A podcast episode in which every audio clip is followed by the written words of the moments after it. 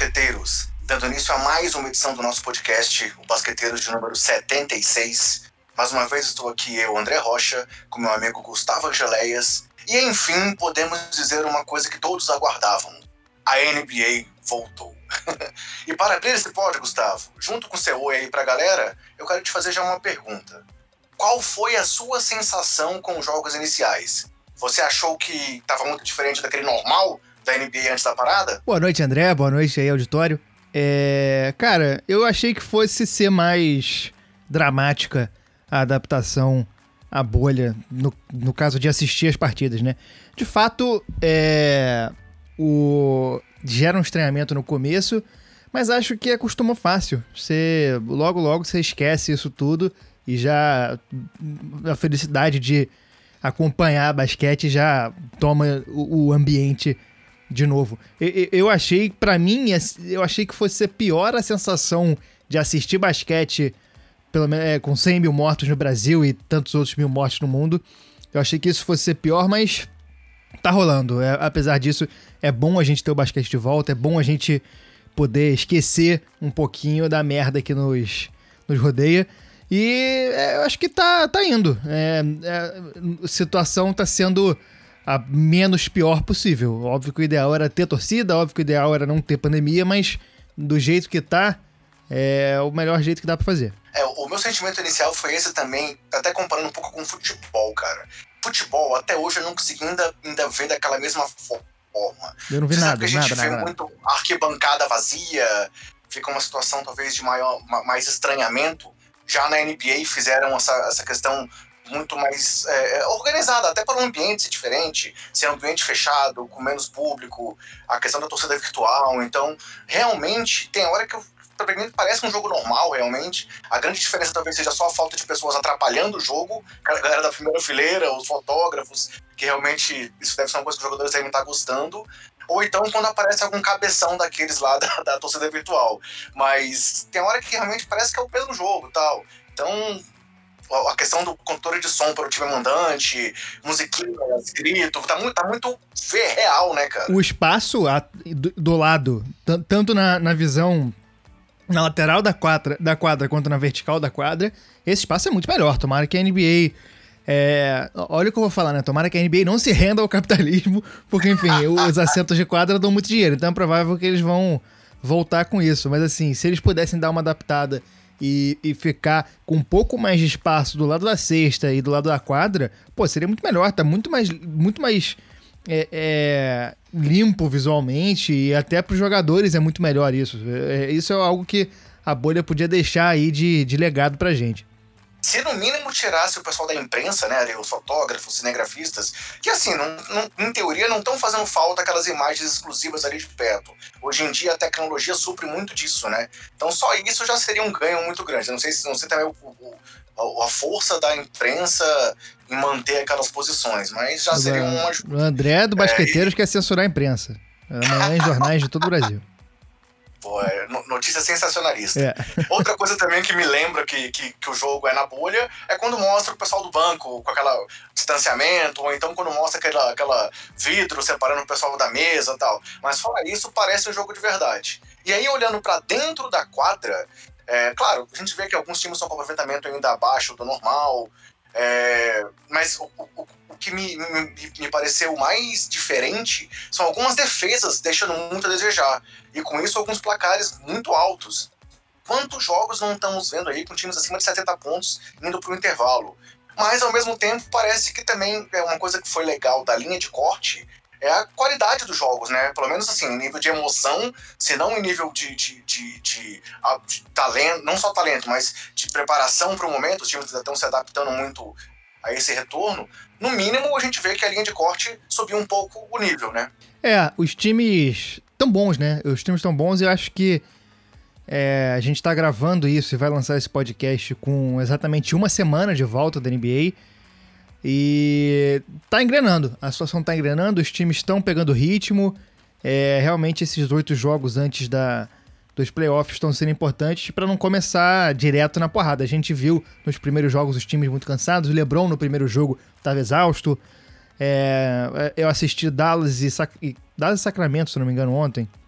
enfim, eu assisti um jogo do Dallas ontem que eh, a gente está vendo eh, muitas bolas curtas. Esse jogo, para mim, é um exemplo. Bolas curtas ou bolas muito longas, que são o sinal clássico de cansaço, de falta de ritmo. É, algumas coisas dão uma impressão de começo de temporada, mas outras dão a impressão de final de temporada. E é meio que isso, né? A gente tá num momento que é ao mesmo tempo um recomeço, mas também o final da temporada. Então, tá sendo interessante analisar sobre esse, sobre esse aspecto. E os jogos são muito bons, né? Tem muita emoção, os jogadores estão querendo, os jogadores estão empolgados. Eu acho que tem. Eu tenho a impressão de ter uma ideia geral de história ali, sabe? Uma, uma ideia de que os caras sabem que estão vivenciando a história, porque é, provavelmente não vai acontecer de novo uma, uma competição dessa na bolha, só daqui a 100 anos, talvez na próxima pandemia, quando já tiver basquete de robô, mas é, eu acho que tá, tá sendo uma, uma volta proveitosa. Essa uma semana deu para aproveitar bastante coisa, jogos muito bons, emoção, e os caras parecem estar tá aproveitando, na medida do possível, até porque não é dificuldade nenhuma aproveitar o hotéis de luxo jogando basquete e ganhando muito dinheiro. Né? e aí, galera, apresentando já o tema desse podcast para vocês, é, pegando esse gancho aí que o Gustavo falou também sobre o que a gente viu na primeira semana, a gente vai falar um pouco sobre os times que estão quentes e frios nesse começo aí. É, a gente sabe, a gente não vai fazer uma análise individual de algumas partidas, mas tivemos várias partidas decididas aí no finalzinho, com pouca diferença de pontos, já algumas prorrogações, mas a nossa ideia vai ser mostrar os times que estão invictos até o momento, que estão quentes, que estão muito bem, e por outro lado, alguns times que começaram muito mal. Então a gente vai fazer essa, essa comparação é, é, com vocês, mas antes disso, vou dar aqueles recados de sempre aqui sobre o podcast para todo mundo. É, nosso podcast está disponível nos principais agregadores, no Deezer, no Spotify e também em áudio no YouTube, e sempre com o nome Basqueteiros. Além disso, estamos nas redes sociais com o nome Basqueteiros e o nome do usuário arroba BasqueteirosNBA, sendo o Twitter nosso principal canal de comunicação. Vamos ao que interessa então, Gustavo? Vamos falar da bola quicando? Manda bala.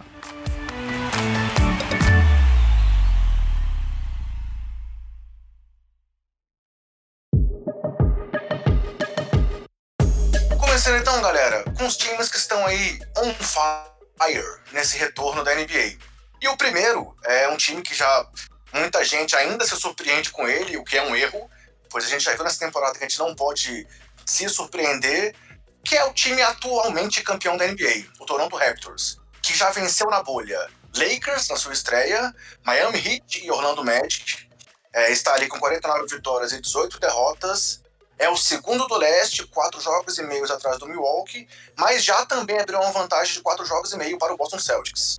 Tinha o calendário mais difícil previsto aí para a volta, considerando o aproveitamento dos adversários, e tá aí mostrando que não tá aqui de brincadeira. Ainda vão encarar Boston na próxima partida, o que é um confronto aí que já pode garantir para eles o segundo lugar, pois se eles vencerem o Boston, a diferença vai para cinco jogos e meio e o Boston não pode mais pegá-los. Depois, Memphis Milwaukee, Philadelphia e Denver.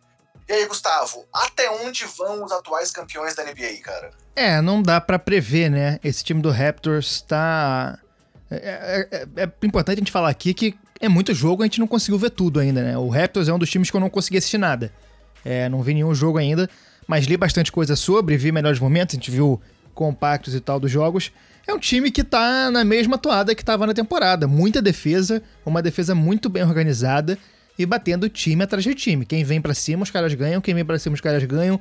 Sufocam a defesa. É, o Kyle Lowry jogando muito, como sempre, é, sofrendo falta de todo mundo.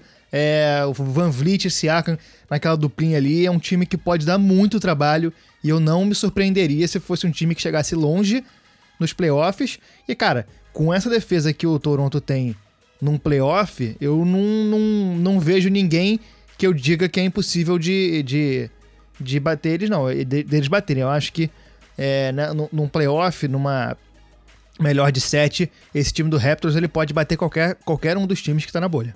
E fora também, mas a gente tá falando da bolha.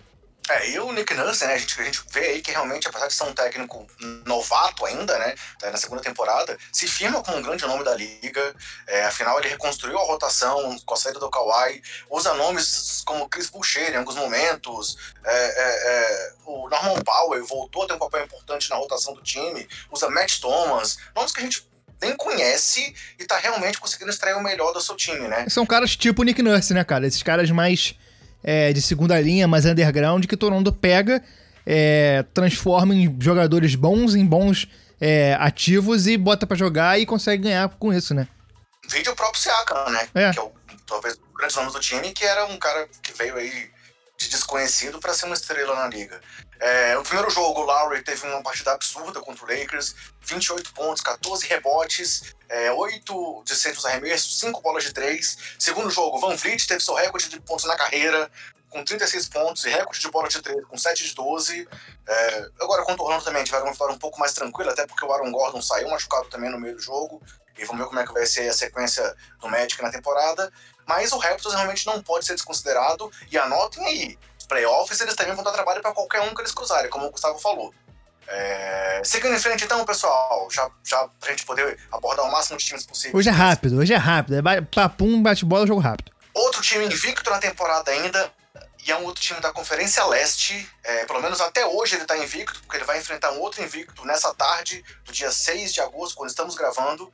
É o Indiana Pacers. O famoso aí time arrumadinho, como foi batizado pelo pessoal do Bola Presa, também venceu as três partidas até aqui, batendo de cara o Philadelphia 76ers, que era um jogo mais complicado, e depois o Washington Wizards e o Orlando Magic. Nesse momento, o Pacers está em quinto no leste, um jogo atrás do Miami e um jogo à frente de Filadélfia. Ele tinha o 13º calendário mais difícil aí previsto nessa volta e ainda vai enfrentar Phoenix, Los Angeles Lakers, Miami, Houston e mais uma vez Miami. Ou seja, pedreira pela frente aí pelo, pro Pacers. Mas a grande questão aqui é que eles estão conseguindo esse resultado até agora, mesmo sem Malcolm Brogdon, que está aí é previsto de retorno dia a dia, e sem o Sabonis também, que está lesionado. O Brogdon voltou ontem, eu acho. Oi? O Brogdon acho que voltou Brog... ontem. Não, não, voltou não. Não? Acho que não, cara. Então eu viajei, porque eu acho, eu acho que eu vi ele em quadra, mas calma aí, deixa eu ver aqui.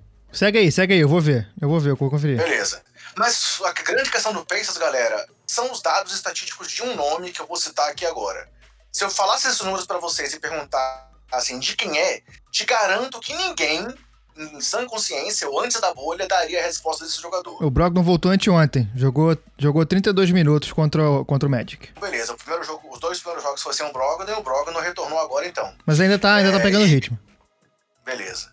Então, galera, os números que eu vou trazer aqui agora, que eu tô dizendo, ninguém responderia o nome desse cara se eu perguntasse quem fez esses números em outro momento, são 39,7 pontos por jogo, 65% de aproveitamento nos arremessos, quase 61% nas bolas de três, 92% nos lances livres e um plus-minus, aquela diferença quando ele está em quadra, de mais 59. Alguns desses números aqui são os melhores da bolha até agora. Quem é esse cara que tá sendo o MVP da bolha até agora, Gustavo? Marcelinho Machado. Não, mentira. TJ Warren. Deitando e rolando na bolha. Assim, óbvio que o Pacers pegou dois times. Quer dizer, pegou o Magic, que tem uma defesa boa, é, mas que não tá sendo destacada agora, por enquanto, na bolha, né? Eles estão jogando com um ataque melhor do que uma defesa. E pegou o Philadelphia, que, que tem uma defesa boa, e pegou o Washington, que é aquela zona que a gente sabe. Mas são números realmente impressionantes. E o, o, o TJ Warren é um cara que sempre teve muito abaixo das expectativas que se tinham em cima dele. É, nunca conseguiu jogar aquilo que se esperava dele. E agora tá muito acima das expectativas, né? É aquela coisa, eu acho que é, na bolha tudo muda, é, tudo é diferente, é um campeonato completamente diferente. E depois, quando a gente voltar à normalidade ou próximo disso, a gente vai ter que ver se o que estava na bolha, se o que foi apresentado na bolha, vai ser transferível depois. Isso pode ser um cara é, tipo o, Oladipo, que, que floresceu no próprio Indiana, ou pode ser só uma coisa de lua, na bolha ele tá voando, e, isso pode não se repetir mais pra frente, mas realmente tá jogando muito até agora na bolha e, e pode ser um diferencial. Se ele mantiver isso ao longo desses oito jogos e depois mantiver além disso nos playoffs, isso pode ser muito efetivo para o Peixes, que precisa de mais opções no ataque. É, e por falar no Oladipo, né, vale lembrar que o Oladipo tá jogando, ele realmente ficou naquela, joga ou não joga, como é que vai ser, tinha dito que ia ficar de fora, depois, não, realmente ia jogar, não tá assim com números muito, muito expressivos nessa bolha, nos jogos da bolha, Mas, assim, é um cara que também contribui, que vai que uma hora estoura e pode fazer diferença pro time também, né? Até agora ele ficou fora de uma das partidas, mas nas duas que ele jogou ele teve 15 pontos e 13 pontos. Então não, foi, não foram jogos, assim, de bastante destaque. E aí vale lembrar também, né, que o TJ Warren foi o primeiro cara com uma partida de 50 pontos na bolha, né? Na estreia ele meteu 53 pontos diante do Philadelphia, vencendo o Philadelphia que teve 41 pontos e 21 rebotes do Joel Embiid. É, e aproveitando esse gancho do TJ Warren, que veio de Phoenix para o Indiana, o terceiro time ainda invicto na bolha, para calar a boca do Gustavo aí, que na nossa última edição não quis nem falar sobre o Phoenix Suns, é, desrespeito aí ao nosso amigo Nepopop, é, o, o Suns está com 3 a 0 também. E hoje o duelo é entre Suns e Pacers, ou seja, se esse programa fosse gravado hoje à noite, já saberíamos quem seriam os dois invictos da bolha, Toronto e mais um. É, o Suns venceu Washington Wizards, venceu Dallas Mavericks e venceu o Los Angeles Clippers. Sim, o Los Angeles Clippers. É, eles estão em 12 do Oeste, já passou o Sacramento Kings, nesse momento que a gente está gravando agora, e estão só dois jogos e meio atrás do Memphis Grizzlies. Eles tinham o sétimo calendário mais difícil nessa volta e vão encarar ainda o Indiana, como a gente acabou de falar, Miami, OKC, Filadélfia e Dallas. E aí, alguns destaques que eu quero trazer aqui do time do, do, do Phoenix, cara. O primeiro é um cara que até outro dia eu respondi no Twitter lá uma enquete como quem é o pior jogador que eu já vi jogar pelo meu time. É Cameron Payne, que foi contratado aí para vir para bolha, tá com quase 20 minutos por jogo e 10 pontos por jogo também contribuindo para o time do Phoenix. E o outro cara que a gente não pode deixar de citar aí no, no time do Arizona é o Devin Booker, que vem aí com média superior a 30 pontos por jogo nas três partidas disputadas. E aí, diante do Clippers, teve direito a game winner, marcado ali por Paul George com Kawhi Leonard na cobertura, sendo o terceiro jogo que ele fez um game winner, tendo marcado mais de 30 pontos, o que é a segunda melhor marca da história da NBA, atrás apenas de Larry Bird, Michael Jordan e Kobe Bryant, cada um com quatro jogos em que, ele teve, em que tiveram game winner e pelo menos 30 pontos. E aí, Gustavo, você vai falar do Phoenix hoje ou vai continuar se recusando, cara? É, hoje teve que falar, né? Não tem jeito. é, como a gente falou, outro campeonato. É, o Suns tá vindo realmente bem e tá lembrando os melhores momentos do, do Suns da temporada, né? Quando tava naquele auge com Aaron Baines metendo bola de três pra caramba, Rubio jogando bem, Booker jogando bem. É um time que, que tá realmente se fazendo notar na bolha. Mas assim, eu acho pouco provável que vá a algum lugar, porque o calendário é muito difícil, né? Vai pegar é, times que estão indo bem na bolha, times bons e que estão indo bem na bolha. É, tirando o Dallas, o Dallas tá meio, tá meio cambaleante, mas é um time muito bom. Tem a, a dupla que a gente sabe lá, é, Porzingis e Luca. E é isso, né, cara? O time tá jogando muito bem, só que tem pedreira, tem que ganhar praticamente todos os jogos e torcer pros adversários perderem. Então, assim, é um caminho complicado, dá para chegar. É, não, não, não, diria que seria uma maluquice os caras vencerem todos esses jogos, ou vencer a maioria desses jogos os adversários perderem. Mas é bastante difícil. Booker jogando muito. Essa, esse game winner dele foi realmente impressionante. Eu tava vendo na hora. É, a jogada é recuperada pelo Suns, o Suns perde uma, uma, uma cesta, o Clippers pega o rebote, eu acho que o Aiton, se não me engano, dá um tapinha na bola para cima, aí o time consegue recuperar. O Booker ele vai infiltrar, a infiltração dá errada, porque vem Paul George e Kawhi pra cima dele, e aí ele dá um giro completo, arremessa por cima dos caras e a bola entra. É, realmente foi impressionante, assim, empolgou. É, os caras estão tão empolgados. Vamos ver o que, que eles têm para apresentar aí para frente. Não, não, não dá para duvidar de ninguém nessa, nessa bolha só do Wizards. e eles seguem tendo um núcleo jovem promissor, né? O, o Michael Bridge tá marcando muito bem. O Cameron Johnson já teve um jogo aí que meio que justifica porque ele foi uma décima primeira escolha. Não por ser um craque, mas é um cara que mete bola. Então, realmente, o Phoenix está surpreendendo. É, tem a grande dificuldade de ter vários times ainda entre eles e a oitava vaga, mas realmente merece destaque, merece ser reconhecido o trabalho do Phoenix Suns.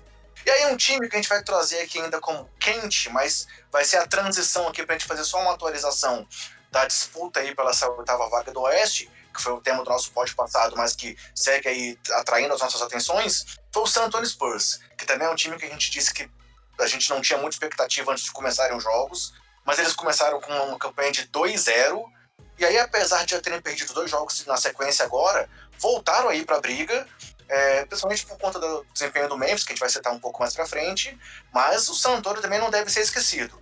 Eles estão em décimo do Oeste, estão agora só a dois jogos do Memphis, e ainda vão ter pela frente o Utah, o Pelicans num confronto direto, Houston e mais uma vez Utah, quando as coisas podem estar decididas já nas últimas duas partidas.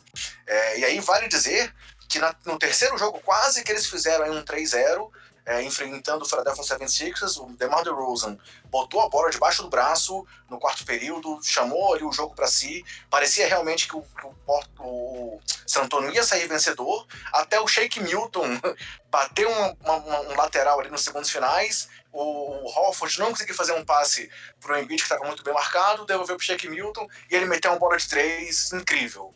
E aí no ataque seguinte, o DeRozan ainda teve uma bola puxando pro ataque, mas tentou um passe pro Porter e o Porter acabou errando o arremesso, evitando aí que o San Antonio fizesse um 3 a 0 na volta. Mas a gente não realmente é aquela questão, né, Gustavo? Não podemos duvidar nunca de Popovich e companhia. É, o Spurs começou bem, depois agora tá numa fase ruim, mas assim, tá no bolo, né, cara? É, é, o Memphis perdendo essas quatro partidas, a gente ainda vai falar deles, mas o Memphis é, vacilando nesse começo, nesse recomeço da temporada, deu oportunidade para embolar tudo. Tá todo mundo junto ali.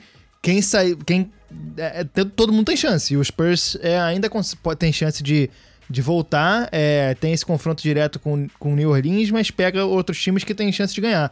É, Houston e Utah, nas últimas duas rodadas, provavelmente já vão estar tá poupando jogadores e San Antonio não vai estar tá poupando. É, é, foram derrotas explicáveis, né? Ganhou os dois primeiros, aí depois perdeu para Filadélfia nesse lance. Esse último lance é muito legal de ver. Tem uma câmera, aquela câmera robô que fica do lado, quem puder achar na internet procura. Porque o Shake Milton bate o, o, o lance, o, o, lateral, o Horford dá uma olhada para dentro e volta para ele muito rápido e o Milton direto já arremessa um lance muito interessante pra gente ver a movimentação de quadra, principalmente nessa câmera que fica ali meio que na altura da cintura dos jogadores. E depois perdeu, o San Antonio perdeu para Denver, que Denver tá num momento meio esquisito de sem os jogadores principais, como sempre, é, história de Denver nos últimos anos não ter é, o Barton e o Harris estão sempre machucados e o Jamal infelizmente está machucado, mas o time tá compensando isso com Grant, Michael Porter, e Jokic e Monty Morris jogando muito. Então foi uma derrota. É, são derrotas compreensíveis e agora San Antonio tem que partir para cima. O time melhorou muito com o sem o Aldridge. Isso é é difícil falar porque o Aldridge é um jogador muito bom, mas o DeRozan na posição 4 tá jogando muita bola, tá sendo muito útil pro time, tá marcando bem. É, e o time realmente melhorou. Poto finalmente bem fisicamente, tá jogando bem, tá sendo um bom protetor diário ali. Óbvio que não é um jogador genial, mas é, consegue marcar bem ali, dar seus tocos, pegar seus rebotes e começar uns contra-ataques. Então, assim, San Antônio tem como chegar, tá no bolo e é. O é... também é um cara que tá se destacando muito, né, cara? Isso, isso. Sempre fica muito na, na, na expectativa de se manter e ele tá entregando agora também nesses últimos jogos. É, o Derek White mantendo seus bolas 3, Pat Milton tendo seus bolas 3.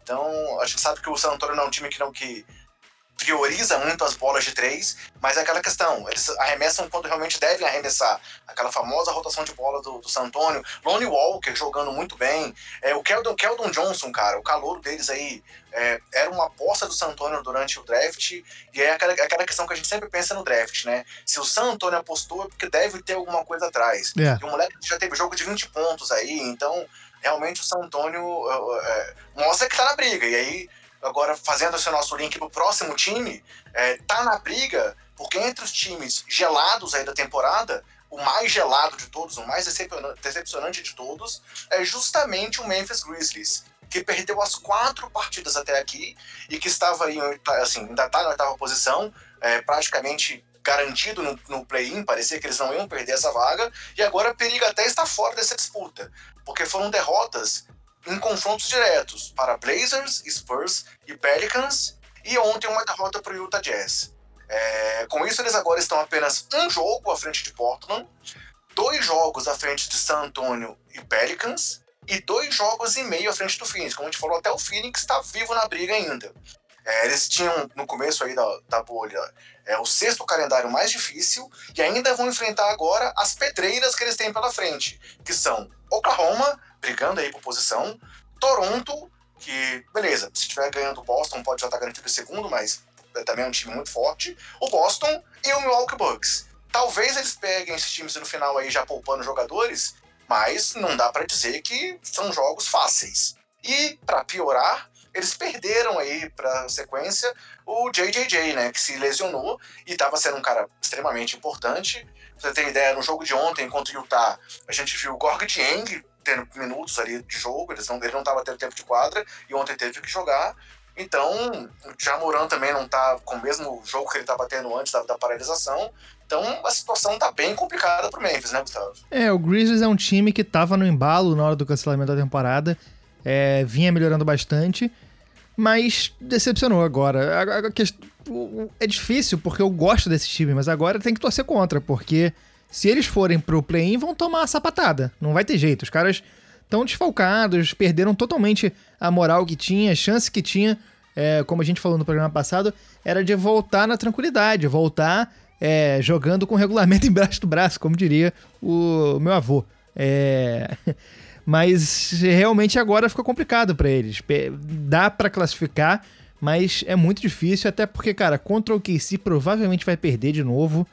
E aí as três partidas finais vai, vai ser difícil ganhar, vai ser difícil emplacar. Mas não sei, vamos esperar, porque tudo pode acontecer na bolha. É, e a gente tá vendo que realmente talvez a juventude, nesse momento de pressão aí, tenha cobrado um pouco do time. Mas, claro, ainda tem jogos aí pela frente que vai que todo mundo poupa todo mundo e eles conseguem pelo menos manter a posição. Mas realmente é o que você falou. Vamos ver como é que vai ser até uma disputa pela vaga. Ainda que eles garantam a oitava posição, ou pega ali talvez um Portland, ou talvez um, um San Antonio com força total, ou um Phoenix nessa crescente aí, podem realmente ficar de fora. É, abrindo um parêntese aqui dos times frios, só para poder citar essa questão da disputa, é, o Portland Trail Blazers, né, o que está em nono, logo atrás do, do, do Memphis, venceu duas partidas é, contra Grizzlies e contra Houston Rockets, um jogaço. Eles conseguiram realmente mostrar que isso é um time que pode dar trabalho para qualquer um, é, vencendo o Houston Rockets, mas perdeu para o Boston Celtics. É, e ainda vão ter pela frente Denver Nuggets, Los Angeles Clippers, Philadelphia, Dallas e fecham aí numa baba contra o Brooklyn. E aí eu trouxe aqui só dois destaques do time do, do, Portland, para até mostrar por que, eles estão tão bem, assim, apesar da derrota contra o Celtics, por que, eles estão tão bem cotados aí daqui para frente, pois não apenas tem o Lillard e o McCollum no mesmo nível que estavam jogando anteriormente, mas eles têm o, a volta do Yusuf Nurkic, cara, o Boston tá com médias até agora na bolha de 22 pontos por jogo, mais de 12 rebotes, mais de 4 assistências, quase dois roubos de bola, mais de 3 tocos e 50% de aproveitamento nos arremessos. E além disso, um cara que voltou voando aí nesse retorno da NBA é o Gary Trent Jr., que está com 18 pontos por jogo de média, é, quase 55% de aproveitamento nos arremessos, 60% nas bolas de três, o que é a segunda melhor marca da NBA no momento, e 15 bolas de três convertidas em três partidas, que é a melhor marca também aí até agora, ao lado do Paul George. É, ou seja, assim, só pra gente fechar esse parênteses aí, Gustavo, o, o time de Portland tá mais do que nunca na briga, né? É, é, a questão é que o time de Portland é bom. É, é um time que não estava indo bem na temporada, mas é um time bom. E a volta do, do Nurkic faz uma diferença grande. Ele tá jogando até melhor do que ele do que ele estava tá se apresentando, talvez numa forma melhor do que ele já tenha se apresentado em outros momentos. É muito importante para o sistema de jogo. O Carmelo tá jogando bem, teve bola decisiva aí é, contra o Houston, se eu não me engano. É muito jogo, gente. É, não tem como lembrar tudo, que é muita informação. Foi contra. o é, é. Revenge Melo, né? É, assim. É, exatamente. Ele teve um game winner contra Houston. O Gary Trent Jr. tá vindo bem demais nesse time, tá dando muita velocidade pro time, imprecisão. É, tá sendo um, um, desafogo quando as defesas fecham no Lillard, no McCollum. Ele é um bom desafogo junto com o Nurkic. E teve a volta. Pensei ele numa liga de fantasy. É, exatamente. Deu mole. e o Zach Collins, que falando de fantasy, eu tenho ele na Liga 5. E tá se valorizando. É um cara que não, não, não tem estatísticas de fazer os olhos brilhar, mas ele é muito importante pro esquema de jogo do Portland, ele faz os bloqueios ali, pega rebote, dá toco, é, é uma ameaça de três, apesar de não ter números muito grandes, ele tá sempre ali, se deixar, ele vai meter umas bolinhas de três, então o time de Portland tem chance de chegar, se pegar esse play-in, é um time que vai dar trabalho. E os outros dois times da briga estão se enfrentando nesse exato momento, ó, aqui às 16 e 15 do dia 6. Ô, louco, é, precisamente! Faltam 3 minutos pro jogo acabar e o Pelicans tá aqui ganhando, ou desculpa, tá perdendo do Sacramento. Ih, Pelicans. Por 96 a 102. Ou seja, se esse jogo acabar com esse resultado que tá tendo até agora, os dois praticamente vão estar tá fora aí da disputa. Caindo abraçado. O Pelicans, o Pelicans tá com uma vitória e duas derrotas, perdendo para Jazz e Clippers e vencendo apenas o Memphis no confronto direto. E ainda vão pegar pela frente, além desse jogo do Sacramento de hoje, Washington, San Antonio, mais um ver o Sacramento e Orlando. Então, apesar do calendário favorecer, esse começo deles foi muito ruim. E muito ruim porque o Zion vem com restrição de minutos, né? A gente sabe que ele não estava no, no, primor da forma física, teve ainda que ter aquela saída da bolha para poder resolver uma questão familiar, mas ele está inclusive muito chateado com isso. Porque os dois primeiros jogos ele jogou muito, muito pouco. Vou até abrir aqui o, o log de jogo aqui dele. Ó, na primeira partida ele atuou por apenas 15 minutos e acabou com 13 pontos. Na segunda, 14 minutos, com 7 pontos. E enfim, contra o Memphis, ele até falou que se sentiu vivo de novo, porque ele jogou por 25 minutos, o que não é um número muito absurdo, e acabou com 23 pontos. É, então, realmente, o Pelicans está numa situação que, essa derrota de hoje, pode dizer que eles estão fora, né, Gustavo? Ainda que matematicamente não, eu acho que acabaria a chance real deles, né? É, é o Pelicans, para mim, a maior decepção dessa volta é um time que. Maior do que o Memphis? É, é maior do que o do Memphis. Eu esperava mais do Pelicans. Eu esperava que o Pelicans fosse jogar melhor do que o Memphis. O Memphis eu esperava que fosse ser mais protocolar. O Pelicans eu esperava que fosse mais empolgante, pelo menos, né? É um time que em nenhum momento nessa volta, em nenhum momento na bolha, chegou a ameaçar, não jogou nada, não jogou bem, bem de fato contra ninguém. O Zion totalmente fora de forma.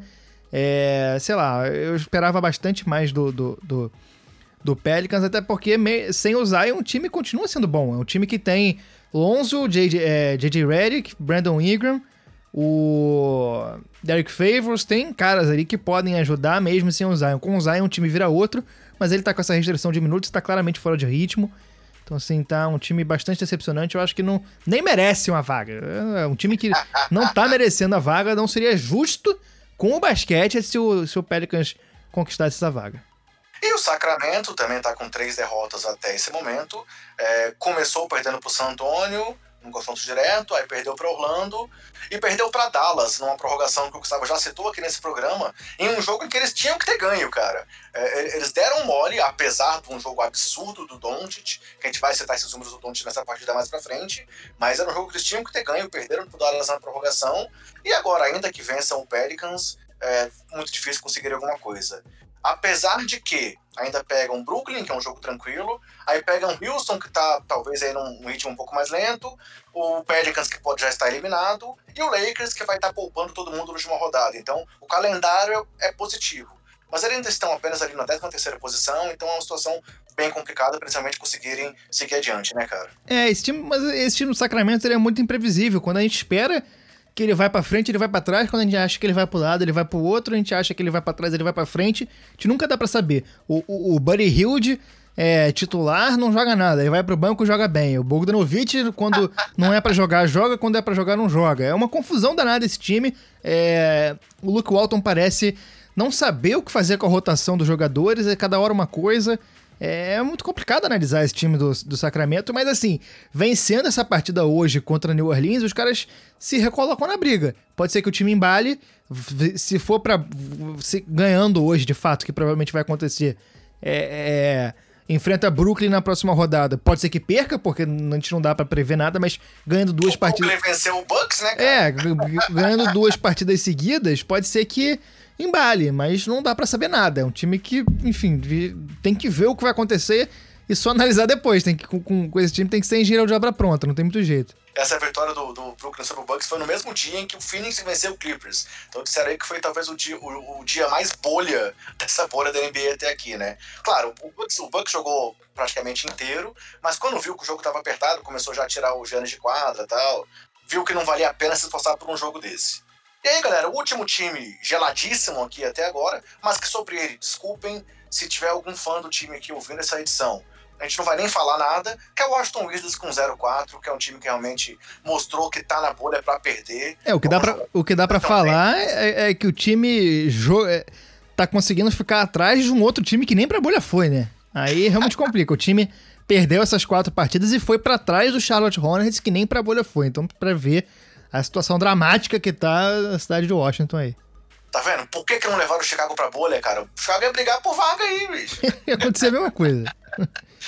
E aí, galera, fechamos então a análise dos times em si. A gente sabe que não dá pra gente conversar sobre todos os times a cada semana, que vai ser uma loucura.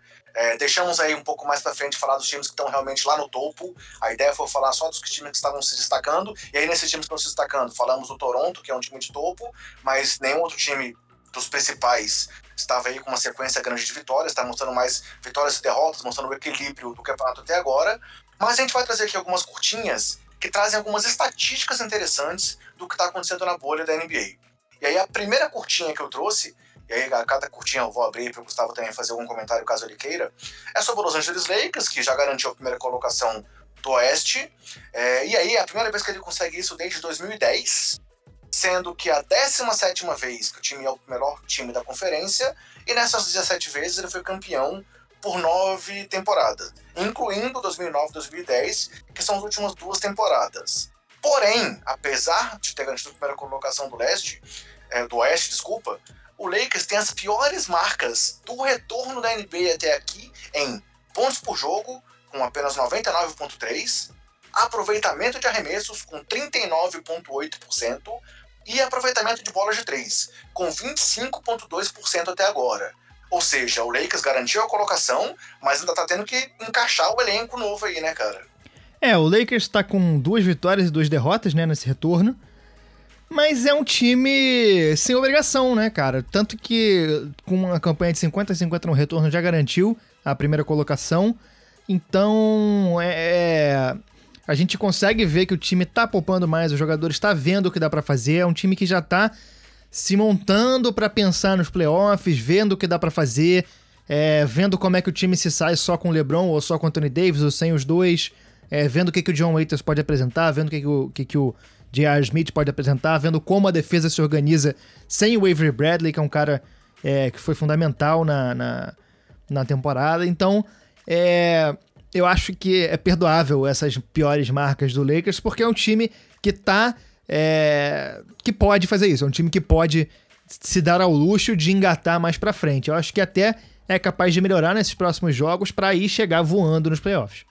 É, na derrota contra o OKC, que foi o último jogo, a gente viu que realmente o time já baixou um pouco ali, o ritmo durante a partida, quando viu que o OKC estava vindo com tudo. E para o jogo contra o Houston de logo mais, o LeBron já, já tá poupado, com uma dor na, na, na, na virilha. Então, realmente, o time já tá esperando aí os oito jogos acabarem, claro, não sem tentar entrosar os jogadores que acabaram de chegar. Mas é um time que realmente já não tem pretensões aí até os playoffs. Segunda estatística que eu trouxe pra gente comentar é do Joe Embiid, que teve, vem, perdeu a primeira partida lá é, pelo Philadelphia, mas vem de duas vitórias, e vem até aqui com médias na bolha de 32,6 pontos por jogo, 13,6 rebotes e 41% nos arremessos. E aí o Embiid já disse que ele acha que vai chegar nos playoffs podendo vencer qualquer um. Só que Philadelphia tem um problema. Ontem, o Ben Simmons saiu de quadra machucado, é, teve ali um, um, uma lesão na patela e está sem previsão de retorno, com o time avaliando ainda a gravidade da lesão e as alternativas para que ele melhore. E aí, o Embiid realmente promete nessa, né, nessas playoffs, cara? É, o Embiid é um dos melhores jogadores da liga, não fica devendo nada a ninguém e muda o time, principalmente na defesa.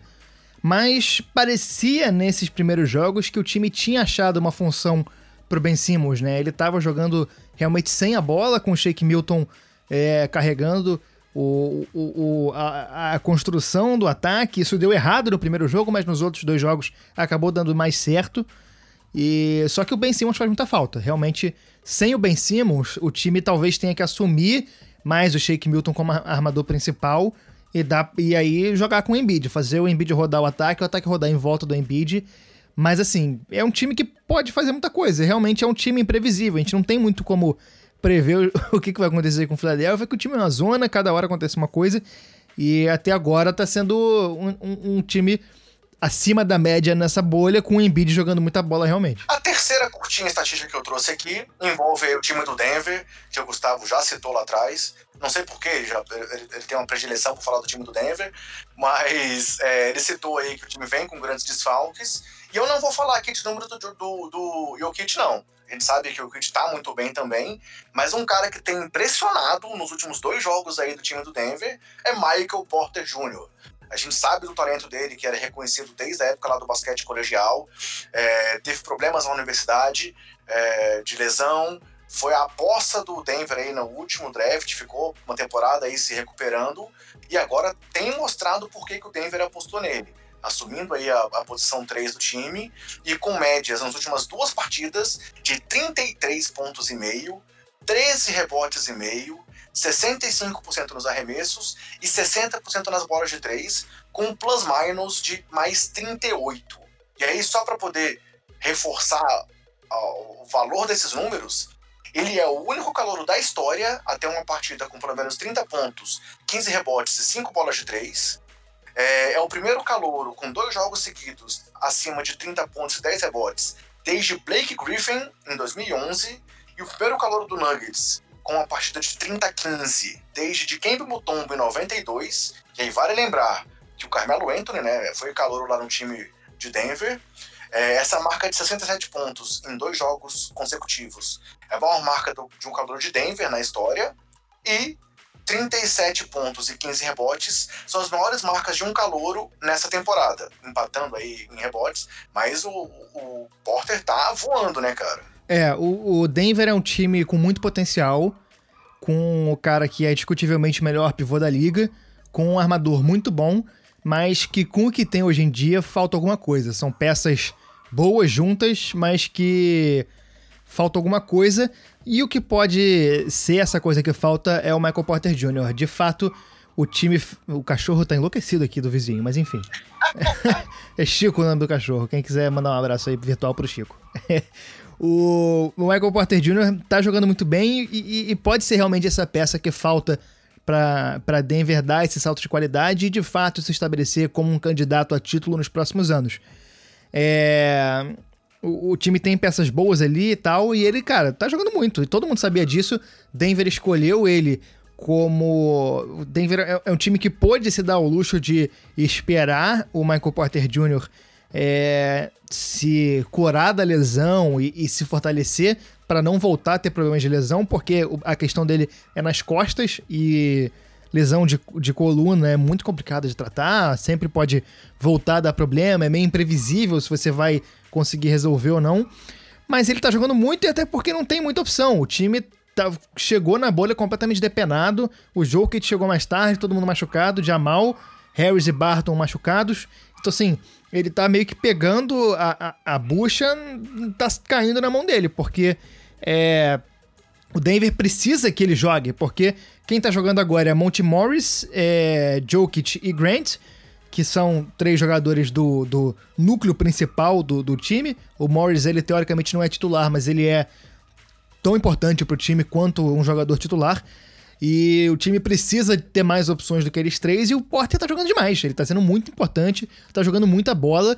E, cara, dá uma esperança grande aí. Eu só queria que ele não fosse uma pessoa tão escrota como é, que ele é anti-vax e tá dizendo que o coronavírus é uma mentira. Mas, enfim, vamos torcer para ele melhorar. Ele, pelo menos ele botou uma, uma mensagem no, na, na camisa, não ficou calado e ajoelhou no hino. Então, pelo menos isso ele fez. É, vamos manter dentro de quadra, porque o talento ofensivo dele realmente é, é, inquestionável. E aí, o último destaque estatístico que a gente precisa trazer, a gente já comentou sobre ele rapidamente aqui também, mas foi a atuação do Luca Doncic diante do Sacramento. Como a gente disse, é, é, foi um jogo que o Sacramento teve tudo para vencer. É, o Dallas vinha de duas derrotas em dois jogos apertados na estreia aí da temporada, dois jogos perdendo por menos de cinco pontos. Na verdade, se a gente considerar o que teve antes da parada, o Dallas já perdeu 17 partidas até aqui por menos de 5 pontos, ou seja, a gente vê que o time também sofre muito com a, com a, com a juventude. É, o Luca Doncic cometendo faltas de ataque nesses momentos decisivos. Ah, também, assim, mostrando que ele é um cara de 21 anos, é um monstro, mas é um cara de 21 anos. Mas nesse jogo contra o Sacramento, ele teve 34 pontos, absurdos 20 rebotes, que é o seu recorde da carreira, e 12 assistências, é, se tornando o jogador mais jovem a ter um jogo de 30 pontos e 20 rebotes com 21, 21 anos e alguns dias, é, e chegou ao seu 16 triplo-duplo na temporada e a 11 partida nessa temporada com pelo menos 30 pontos, 10 rebotes e 10 assistências. É, isso mostra que, assim, que o Dallas realmente talvez sofra ainda nessa temporada, é, deve ter dificuldades nos playoffs, mas que o Doncic realmente é um cara que vai dominar a liga aí por muitos anos adiante, né, Gustavo? É, é o, o Doncic é o Doncic, não tem muito o que falar ele realmente é tudo aquilo que a gente esperava e mais, porque eu acho que ele tá sendo mais do que a gente esperava antes do que a gente esperava, se é que fez sentido essa minha frase. Mas assim, ele, ele tá mostrando números impressionantes antes do que talvez fosse esperado. Talvez ele demorasse um tempo a mais para se adaptar na liga. Ele teve um primeiro ano com algumas lesões e tal, mas ele é incrível. É um cara que é, é desses caras que tudo pode acontecer quando ele pega na bola. É, cada jogo ele tem 5, 6, 7, 10, 20 passes inacreditáveis, que é aquela coisa que você percebe no olhar tanto da galera do time dele quanto dos adversários, tá todo mundo olhando pensando, cara, como ele achou esse passe? Essas coisas que os adversários ficam de boca aberta e os, e os jogadores do time dele só aproveitam para matar as bolas. E tá indo muito bem. Eu acho que ele ainda não tá com ritmo 100%. No jogo dá para ver que a velocidade dele tá um pouco mais baixa, os arremessos não estão todos entrando, e mesmo assim ele tá jogando nessa quantidade absurda que ele tá jogando, fazendo esses pontos absurdos que ele tá fazendo. Então, assim, eu não gostaria de pegar o Dallas no, nos playoffs, porque é, o Doncic é um cara que pode fazer tudo e tem bons jogadores do lado dele. Tem o, o Porzingis, que é muito bom jogador, é um cara que é, bem fisicamente pode ser nível All-Star, que a gente sabe. Tim Hardaway Jr. tá jogando bem. É, o Seth Curry. Seth Curry tá metendo bola pra caramba. É um time que tem boas opções ali, é treinado por um cara muito bom. Então, Dallas é um time que, apesar de estar tá, é, dando umas engasgadas agora nessa volta, pode dar muito trabalho nos playoffs. Beleza. E aí, mais uma vez aqui, fazendo uma lembrança ruim de fantasy, também deixei de selecionar o, o Doncic num draft, pegando o Anthony Davis antes dele. Me arrependi. Não, mas, mas tá bom, tá bom. Também é um jogo pra fantasy muito bom. Ah, tá reclamando de bola de porra. Abandonei um apartamento na Paulista para comprar no Leblon, porra, que merda. Beleza, então foi vamos finalizar aqui o assunto, já que eu acabei de tomar uma bronca aqui do Gustavo. é, Gustavo, mais alguma coisa que, a gente, que eu esqueci de trazer aqui pro nosso roteiro? Mais algum destaque que você queira trazer? Não, coisa que a gente esqueceu tem, porque muita coisa, tá sendo frenética essa volta da NBA. É, a bolha tá acontecendo muita coisa, a gente não conseguiu ainda falar de coisas fora da, da, das quadras, que tem muita coisa acontecendo. É galera pescando, galera jogando golfe, galera vendo bicho, vendo tudo. Tá, tá bem interessante observar esses bastidores da bolha. Tem muita coisa que a gente ainda vai falar, mas eu acho que é isso. Pro programa de hoje, eu acho que tá bom. Só vale a pena citar que mais uma vez a NBA divulgou os resultados da semana e nenhum jogador dessa positivo, né? É, isso, isso é mostra, bom. Mais uma vez a gente destaca o grande trabalho aí de Aldan Silva e companhia para poder realmente criar esse ambiente seguro, entre aspas, em meio a esse caos que o mundo vive, né? É, exatamente. a NBA fez as coisas da melhor forma possível e tá sendo muito transparente e dando segurança. É, é, é impressionante como é que a NBA confia no Adam Silver e eu acho que esse trabalho dele, é, da bolha, e o, não ter jogadores contaminados realmente é a prova de que essa confiança foi merecida e ele é um cara muito bom, é a melhor pessoa para liderar a NBA nesse momento. Então, galera, é, já que a gente não, não preparou esse conteúdo para vocês sem conseguir abordar todos os times. Vamos ver aqui como é que a gente se organiza para a próxima semana. Mas foi bom passar por esses times que ainda continuam aí muito quentes ou muito frios e atualizar essa briga do Oeste, que vai ser o principal assunto até o final da temporada regular, né? Então a gente espera que vocês tenham curtido esse nosso mais uma edição. E já que o Gustavo não tem nada a acrescentar, é isso que a gente tinha para hoje. Beleza? Valeu! Se cuidem, cuidem dos seus, cuidem do próximo e até mais. Uh, cansei, foi rápido.